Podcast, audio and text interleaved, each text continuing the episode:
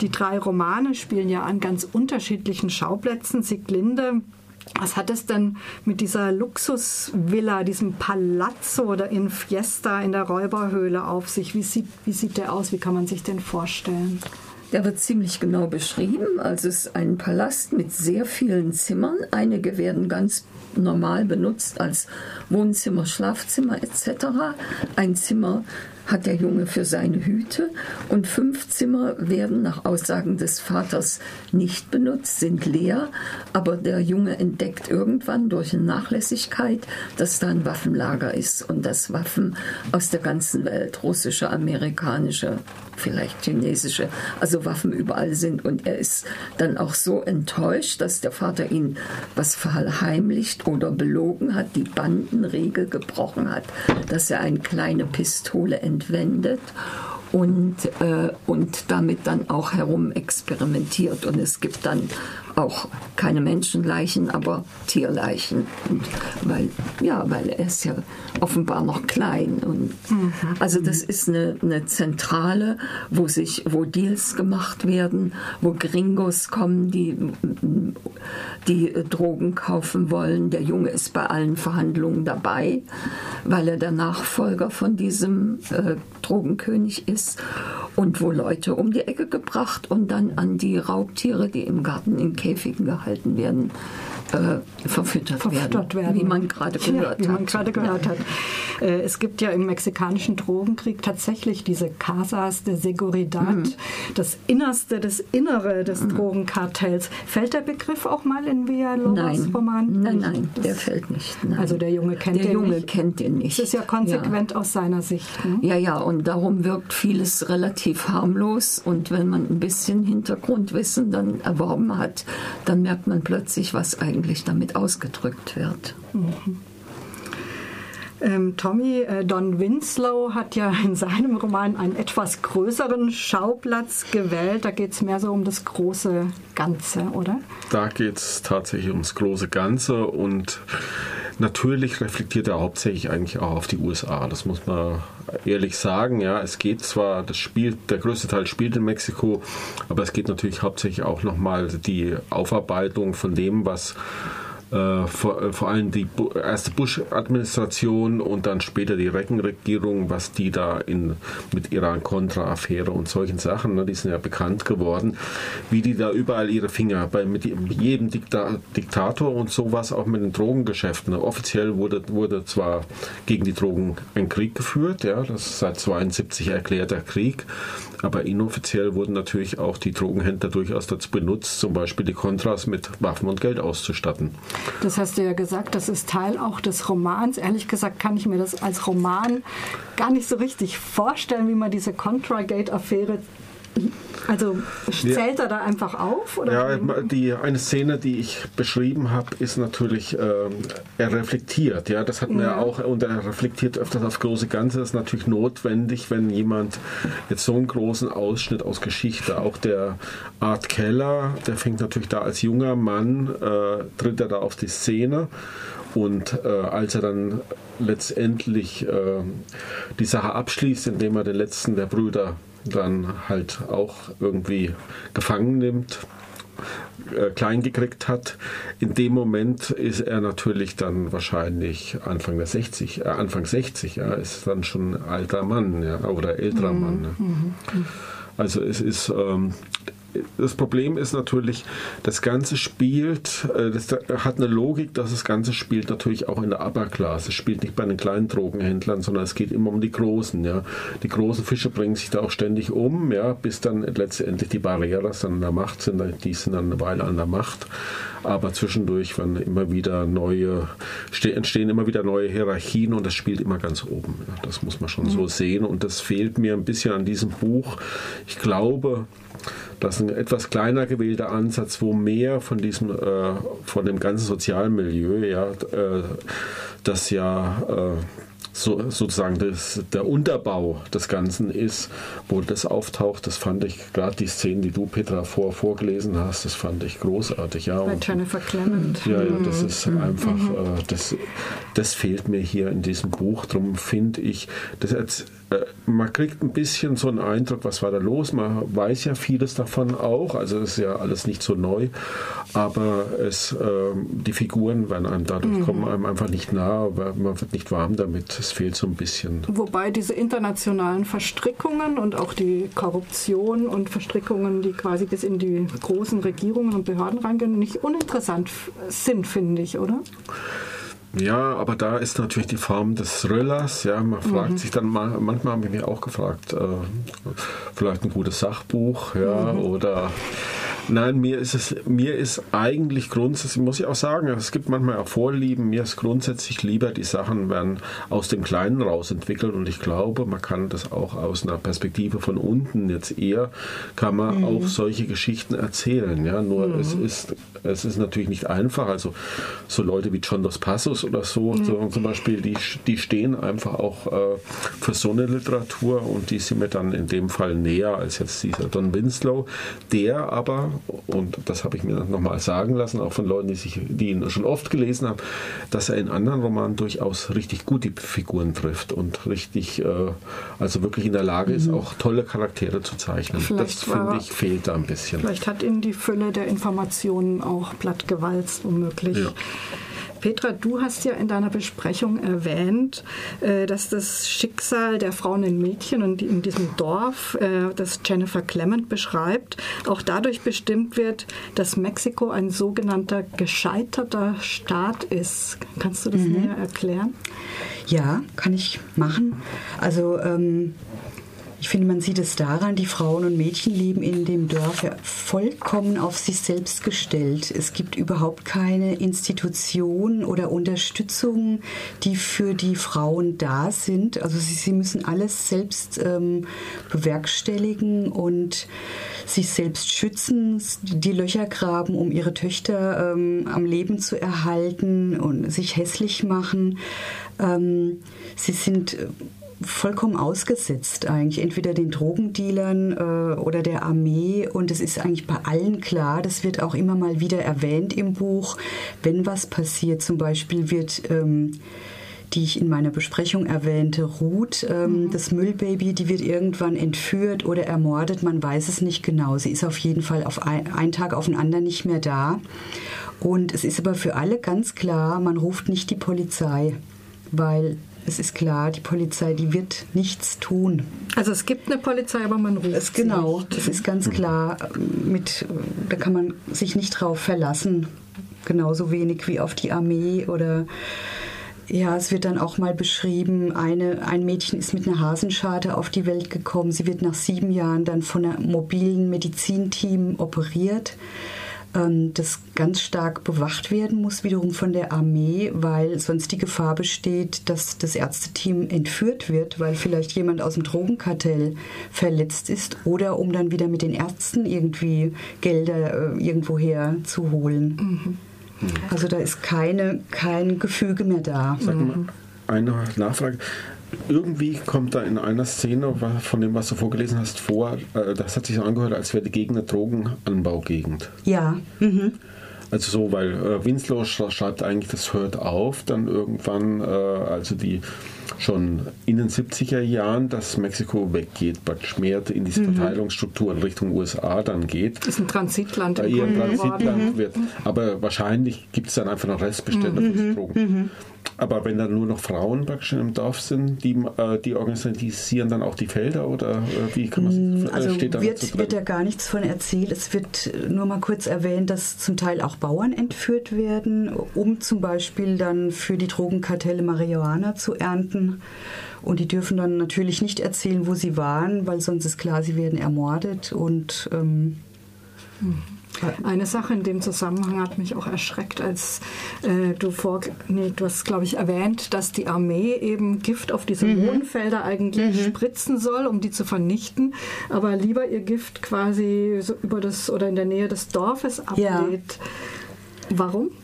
Ähm, ich habe mir das so erklärt, also in Guerrero leben sehr, sehr viele Indigenas, also so mhm. Ureinwohner ja. von Mexiko und es ist ein ganz armes Land und Frauen haben sowieso in Mexiko keinen großen Stellenwert gesellschaftlich und da wahrscheinlich noch weniger und dass man dann eher denkt, ach, auf die kommt es jetzt auch nicht mehr an. Also so, so. Rassismus und Sexismus genau. in einem mhm. Abwasch quasi. Mhm. Mhm. mhm. Bleiben wir nochmal bei Jennifer Clement, weil bei ihr ist ja auch wahnsinnig interessant, dass sie diese Frauenperspektive einnimmt zu einem mhm. Thema, was eigentlich man mit Machismo und mit mhm. äh, was für uns zumindest in der Außendarstellung sehr, sehr männlich äh, dominiert ist, dieser Drogenkrieg. Ähm, diese Frauen und Mädchen bei Clement, welche Art von Machismo, du hast schon angefangen mhm. zu beschreiben, begegnen die da? Ähm, ja, was ich noch hinzufügen kann, also die Ehemänner und Brüder, die sind alle weg. Die sind entweder in Acapulco oder in anderen Gegenden, haben sich den Drogenclans angeschlossen oder sind nach USA gegangen, haben ihre Familie einfach im Stich gelassen. Also sie das, versorgen sie auch nicht? Sie versorgen sie irgendwann nicht sie mehr. Kein Geld. Nee. Also es gibt, glaube ich, noch einen in dem Dorf, der Geld schickt. Alle anderen haben das relativ schnell sein gelassen. Ähm, oder sie kommen, das wird auch mal erwähnt, die eine Mutter ist an HIV erkrankt durch ihren Ehemann, der dann doch ab und zu mal wiederkam, hat seine Ehefrau angesteckt mit HIV und hat sie dann aus dem Grund verlassen. Ähm, genau, die, die Ehemänner oder Männer, die geschildert werden, sind auch sehr untreu, sind, also übernehmen überhaupt keine Verantwortung. Und die Narcos wiederum, die kommen und entführen oder ermorden die Frauen quasi wie freiwillig. Es ist insgesamt eine hohe Bereitschaft zur Gewalt und zum Morden da und es herrscht ja so eine Kultur der Bestechlichkeit und Straflosigkeit. Mhm. Würdest du dann sagen, dass die Frauen in dem Buch einfach als Opfer dargestellt sind oder machen die auch was? Ähm, nee, würde ich, sie sind schon, sie sind in eine, einer offensichtlich ausweglosen Lage, aber sie versuchen mit der Situation irgendwie auch umzugehen. Also sie diesen Widerstand, wie diese Löcher graben oder sich hässlich machen oder da gibt es schon so eine Energie. Mhm. Wo man auch, wo ich mich schon gefragt habe, Mensch, woher nehmen die das eigentlich? Die geben nicht auf. Also sie leben mit ihrer beschissenen Situation. Mhm.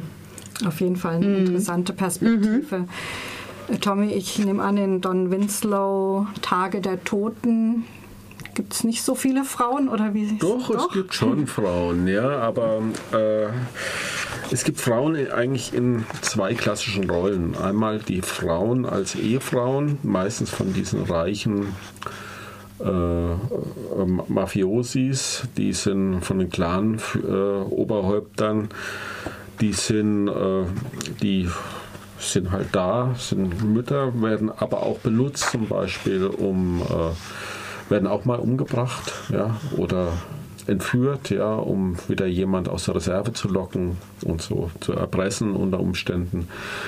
Und dann gibt es natürlich noch die Nutten, ja, also relativ viele Prostituierte die da eine Rolle spielen. Also eine spielt eine Hauptrolle sogar, ja, weil sie am Ende, sie spielt übers, sie ist praktisch über das ganze Buch hinweg immer wieder, wird ihr Weg so verfolgt. Ja, sie fängt an in, als, als äh, sehr junges Mädchen in einem Bordell praktisch und wird sehr schnell die Geliebte von den führenden führenden Leuten und bleibt dann bei einem auch sehr, sehr, sehr lange. Aber sie, sie ist schon eine selbstständige Frau mit einem eigenen Kopf und so. Also so, sie ist schon eine starke Frau, aber halt immer auch in dieser Rolle. Ja. Also mhm. sie ist natürlich nicht sie ist äh, stark auch deswegen, weil sie nah an diesen Mächtigen ist. Ja. Ja. Ein, sonst kommen keine Frauen. Eine sonst kommen die Frauen Drogenbossin, wäre das vorstellbar Nein. nach dieser machistischen Logik, die Don Winslow da zeichnet? Nicht.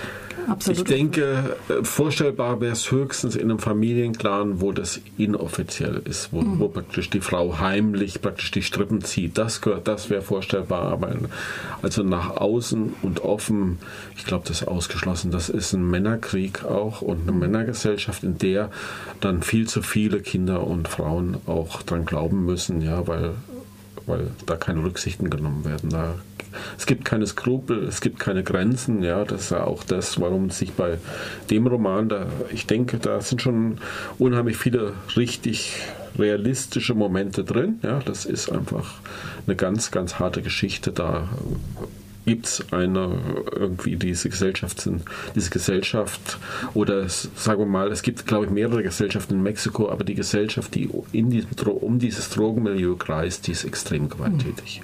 Mhm. Machistisch, gewalttätig. Mhm. Siglinde in Villalobos Roman steht ja der kleine Tochtli im Mittelpunkt. Und du hast angedeutet, dass, äh, oder man hat es gehört eigentlich, dass auch mhm. in seiner Lebenswelt der Machismo auch eine mhm. große Rolle spielt. Mhm. Wie drückt sich das aus? Ja, ich habe da gerade so ein schönes äh, Zitat hier gefunden. Äh, er sagt, aber eins bin ich mit Sicherheit, nämlich ein Macho. Zum Beispiel, ich flenne nicht die ganze Zeit, nur weil ich keine Mama habe. Alle glauben, dass du ständig heulen musst, wenn du keine Mama hast. Literweise Tränen, zehn oder zwölf am Tag. Aber ich heule nicht, denn wer heult, ist eine Schwuchtel.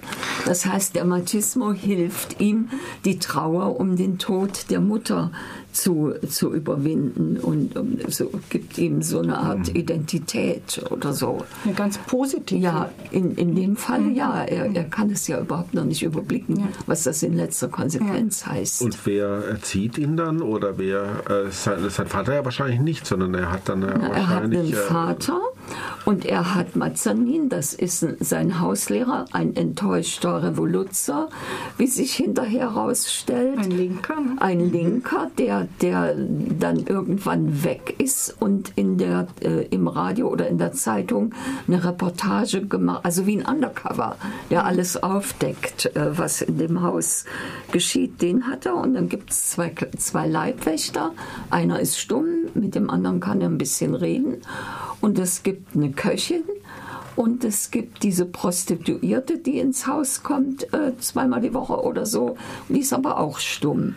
Aber es gibt keine Frau, mhm. so eine Frau, die den Haushalt führt oder so? Gibt's nee, es gibt in dem die, Sinne Köchin, die Köchin. Die Köchin, ja. Ja, ja. Er ist also sehr alleine und, und er entwickelt auch psychosomatische Krankheiten. Er hat dauernd Bauchweh. Also äh, er, er ist schon auch ein Opfer dieser ganzen äh, Kultur. Also, oder das wundert nicht ja. schon nur bei den ja. Ausschnitten, die du vorgelesen hast. Ich schlage vor, wir machen eine kurze Musikpause und wenden uns dann dem offensichtlichsten Thema eigentlich des Themas Drogenkriegs zu, nämlich der Gewalt und der Brutalität. Mhm. Ja, Gewalt und Brutalität, unser Thema jetzt. Sieglinde, bleiben wir nochmal bei Villa Lobos der ähm, erlebt ja auch eine Menge an Gewalt und mhm. Brutalität. Ähm, ja, kannst du vielleicht da noch mal was dazu sagen? Wie steht dieser kleine Junge da, dazu? Ja, das, das eine ist, dass er darüber, wie wir gehört haben, ja ganz sachlich redet. Die, die haben zum Beispiel so ein Ratespiel, mit wie viel Einschusslöchern ist ein Mensch tot, lebensgefährlich verletzt oder nur leicht verwundet. In den Fuß, nur leicht verwundet und, und so, die auf Körperregionen äh, spezialisiert. Aber äh, das, was er dabei opfert, ist seine Natürlichkeit und, und so eine Art emotionale Intelligenz oder so. Also er, er durchschaut ja nichts, jedenfalls so, wie er es darstellt. Und äh, und wenn er die Gewalt eben auch wertfrei und sachlich schildert, so ist äh, ja das Defizit, dass er verkümmert ist verstümmelt im Grunde in, in seinem Wesen. Ja. Und hat er dem irgendwas entgegenzusetzen? Ja, äh, als er entdeckt, dass der Vater ihn betrogen hat, die Zimmer sind nicht leer, sondern voller Waffen, verfällt er in Schweigen. Er spricht einfach nicht und er verbringt die Tage im Bademantel. Er zieht sich nicht mehr an. Also es ist sowas, äh, so eine Art passiver Widerstand. Er verweigert sich. Viel mehr hat er nicht. Mhm. Tommy, du hast ja in deiner Rezension schon angedeutet, dass Don Winslows Buch nichts für schwache Nerven ist. Ohne jetzt allzu sehr ins Detail zu gehen, äh, kannst du kurz schildern, wie wir uns das vorzustellen haben? Also sagen wir mal so, wenn es eine normale Schießerei in diesem Buch gibt, dann ist es Entspannung und Erholung, ja. und ich denke, ist, äh, ich habe nochmal nachgeguckt und so einzelne Szenen, die, die, also eine Szene, die sticht wirklich an so Brutalität heraus, weil da werden das kann man, kann man schon sagen. Es werden zwei Kinder über, Klippen äh, äh, über die Klippen geschmissen, um äh, praktisch auch äh, jemand äh, sich zu rächen, praktisch an Mafia-Boss und zu zeigen, wer hier der Herr ist. Es geht hier nur, nur um Macht und Ge Macht und Macht zeigen, Macht, eine Machtdemonstration. Ja. Und das ist natürlich ganz furchtbar und diese Szene, die hat real stattgefunden. Ja. Also die hat er eins zu eins praktisch übernommen. Und ich denke, so manche andere Szenen, also es gibt natürlich unheimlich viele Folterszenen auch, also weil immer wieder, also erstens wird der Kollege von Art, äh, eine wichtige Figur auch in dem Roman, wird äh, zu Tode gefoltert. Und da wird auch, äh, es wird durchaus da so beschrieben, ja, dass es einem nicht ganz wohl bei der Sache ist. Ja, also ich lese sowas nicht so arg gern, muss ich sagen. Du sagst jetzt nicht ganz wohl bei der Sache ist. Es gibt ja literarisch viele Möglichkeiten, Gewalt zu beschreiben oder auszudrucken. Würdest du sagen, das geht unter die Haut? Mir ist es zu viel, deswegen, und mir ist es zu sehr, das Ganze ist mir zu groß, ja, und deswegen geht es weniger unter die Haut, als es mir gehen würde, mhm. äh, wie, also die Szenen, die du jetzt beschrieben hast, mhm. allein dieses... Bei Jennifer Clement. Ja, bei Jennifer mhm. Clement, wo jetzt... Äh, wo sich die Mädchen dann praktisch hässlich machen müssen, mhm. ja, um äh, das ist so, das ist, hat eine andere Eindrücklichkeit, finde ich, als wenn man jetzt eine große Abfolge von ganz vielen Gewaltszenen mhm. liest. So realistisch die sein mögen, ja, aber die sind, ja. äh, weil das Ganze so groß ist und so viel mhm. auf einmal passiert, man stumpft selber dabei ab. Ja. Ja. Also es ist dann nicht mehr so eindrücklich, also finde ich. Ich meine, es ist was, auch was Interessantes, finde ich, was in der Realität ja auch passiert, ne? dass in diesem unglaublichen Blutrausch, der da stattfindet, diese Abstumpfung, die findet mhm. statt. Ne? Ein Toter zählt nichts mhm. mehr. Genau, mhm. das ist, äh, das wird damit natürlich auch erreicht und das ist vielleicht dann auch eben real Moral an diesem Buch. Ja. ja. Hm. Hm. Ähm, Petra, also hier hören wir Don Winslow mhm. hat ein sehr, sehr düsteres mhm. Bild des Drogenkriegs, auch ein sehr reales Bild des Drogenkriegs entworfen. Und du hast aber vorher in deiner Sprechung gesagt, dass es bei aller Brutalität in dem Buch von Jennifer Clement auch ähm, zarte Anklänge zu vernehmen sind. Vielleicht sowas wie Solidarität auch unter den Frauen? Mhm. Ähm, ja, auf dem Klappentext steht sogar Lady Di wie eine Heldin, aber das ist natürlich typisch Verlagsmarketing.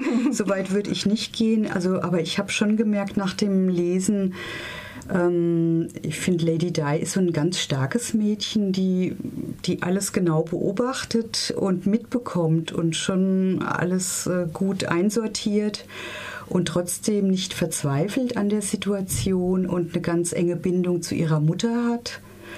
Ähm, die zwar auch ein schwieriges Verhältnis haben, aber sie haben so ein enges äh, Verhältnis. Die Mutter holt sie dann auch aus dem Knast raus, in den sie eigentlich noch gar nicht hätte kommen dürfen, weil sie erst 17 ist. Und sie hat auch ein enges Verhältnis zu ihren Freundinnen. Von, von der einen erfährt sie irgendwann, dass das eigentlich ihre Halbschwester ist. Ähm, und die haben so eine ganz, ganz tiefe, innige Beziehung oder auch zu einer anderen Frau, der Paula, die entführt wurde und ähm, dann nach einiger Zeit es doch wieder zurückschafft ins Dorf, überlebt. Sie, sie konnte fliehen was ganz, ganz selten gelingt. Und ähm, ja, man merkte, da, ist, da sind ganz tiefe Bande da. Es gibt auch Solidarität im Knast. Da habe ich ja ganz wenig vorgelesen, weil ich denke, eine gewisse Neugier muss ja erhalten bleiben. Ja. Ähm, da gibt es auch äh, viel Solidarität unter den Frauen. Mhm. Ähm, Petra, bleiben wir noch kurz bei Jennifer Clement. Du hast ja vorher auch gesagt, auch sie hat sehr viel, ich glaube, Don Winslow hat fünf Jahre, Jennifer mhm. Clement mhm. hat zehn Jahre mhm. recherchiert mhm. für diesen Roman, hat wahnsinnig viele Frauen interviewt, muss auch eine riesige Fülle an Informationen mhm. zusammengesammelt mhm. haben, wollte eigentlich ein Sachbuch machen. Herausgekommen ist dieser Roman. Findest du jetzt, dass es auch literarisch gelungen ist? Ja, finde ich sehr. Also der, der Stil ist ja sehr eher zurückgenommen, so ganz unprätentiös. Ähm, und dann wieder kommen so poetische Einschübe. So ein bisschen kam das vielleicht vorhin auch rüber bei dem, was ich zitiert habe. Und ich finde, ihr ist da was ganz Besonderes gelungen. Also das äh, bleibt wirklich so ganz lang ähm, im Gedächtnis und, und arbeitet da. Also bei mir hat es tagelang gearbeitet, kam immer wieder hoch und ich dachte, Mensch, was war das jetzt, die Situation oder da? Also, weil, weil auch die brutalen ähm, Geschehnisse, das erzählt sie auch so unprätentiös, mhm. relativ nüchtern. Und sehr verhalten. Und sehr verhalten. Und ich glaube, dadurch entsteht diese besondere Intensität. Mhm. Ich denke, das wäre nicht gelungen, wahrscheinlich, wenn sie mit großen, lauten Worten das Ganze erzählt hätte. Sie ist auch nicht der Versuchung verfallen, offensichtlich diese ganzen Infos, die sie gesammelt hat, mhm. in dieses Buch mhm. zu pressen. Und das, daran ist dann Winslow ja offensichtlich gescheitert, oder? Für, für dich gescheitert? Für, für mich gescheitert. Also ich sage nicht, dass das, ähm, das kann man schon auch als, als Thriller lesen, wobei mhm. das, da, dafür geht es mir eigentlich zu nah, dann auch die mhm. Geschichte, weil die ist sehr, ja, sehr real, ja, und sonst bewegt sich äh, wohl Don Winslow immer auch eher im Fiktiven, noch, äh, also oh, nicht, dass er, dass er keine sozialen Themen aufgreift, ja, aber das ist natürlich, der, er erzählt ja den ganzen Krieg dort. Ja, ja.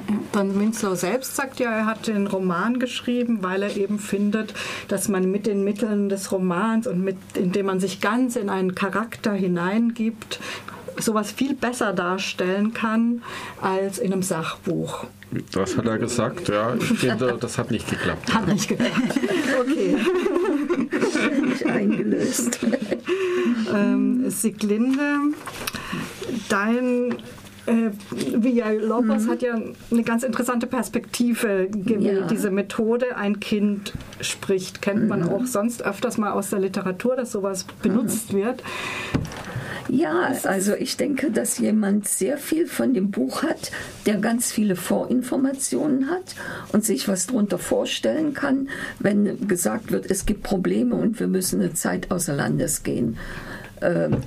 Und äh, jemand, der auch vielleicht weniger ah, wie soll ich das jetzt ausdrücken? Aber also ich, ich habe es zum Teil abgelehnt, weil ich, weil da, weil ich fand, dass mit Entsetzen Scherz getrieben mhm. wird. Aber wer irgendwo anders schon mitfühlend genug gewesen ist, der kann das vielleicht auch mhm. wie ein Kabarett dann doch mal genießen. Mhm. Also es ist, er, er zieht es formal durch und es kommen viele auch in Anführungsstrichen lustige Stellen vor, äh, die ich jetzt nicht benannt habe. Aber aber ich fand es schon lustig, was du vorgelesen hast. My cup of tea. okay, Geschmackssache, wie ja, du auch schon am Anfang gesagt genau. hast. Geschmackssache.